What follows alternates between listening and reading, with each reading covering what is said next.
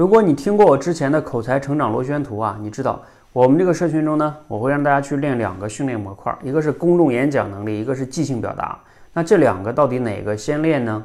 我们来分析一下他们两个的难易度哈。我以前在螺旋图里面讲过，讲话这件事儿呢，它是分为准备时间的长短和产生影响力的大小。那准备时间越短，那当然有时候越难哦。就像即兴表达，就是没有或者几乎很少的准备时间。而公众演讲呢，它是你影响力可能会要求大一些，但是你的准备时间是可以比较长的，甚至七天啊一个月都有可能哈。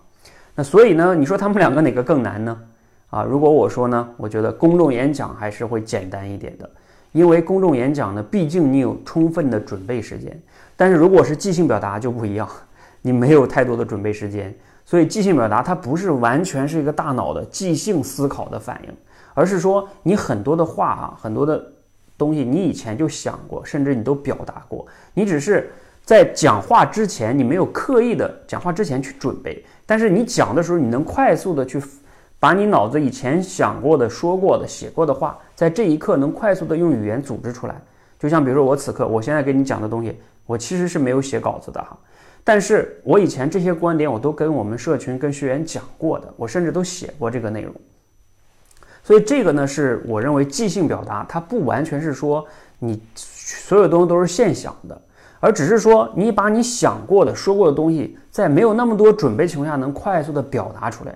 那这个即兴表达里边的要求的就是什么呢？要求就是你平时的这种思考啊、训练呀、习惯呀，非常非常的重要。然后再加上你快速的锻炼自己的这种语言表达能力，是加起来才会有即兴表达能力。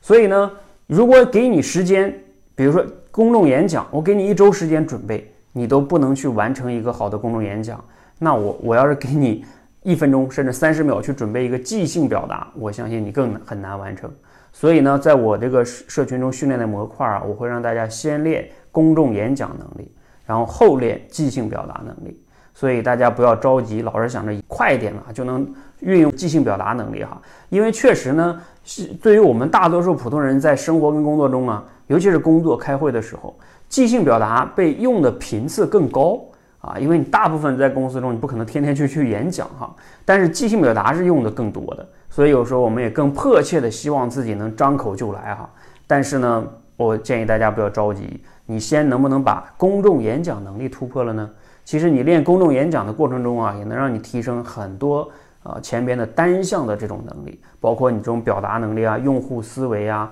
等等等等等等哈。然后你慢慢慢慢慢的，你会发现你的即兴表达能力也就提高了啊。否则的话呢，你要先练即兴表达，你会很容易挫败的，有很多的挫败感。因为，比如说我随便给你出个话题啊，比如手机啊，你用手机去思考想，短时间内你可能就没有什么思路啊，这个就是很难的。如果我给你个话题手机，让你准备一周啊，你去讲，这就容易很多哈。所以我们要遵循着先易后难的这样一个原则哈，先去练公众演讲。然后再练即兴表达，啊，你会慢慢的进步更多的哈。好，希望我们呢一起刻意练习，不要着急，慢慢的你都可以练好的。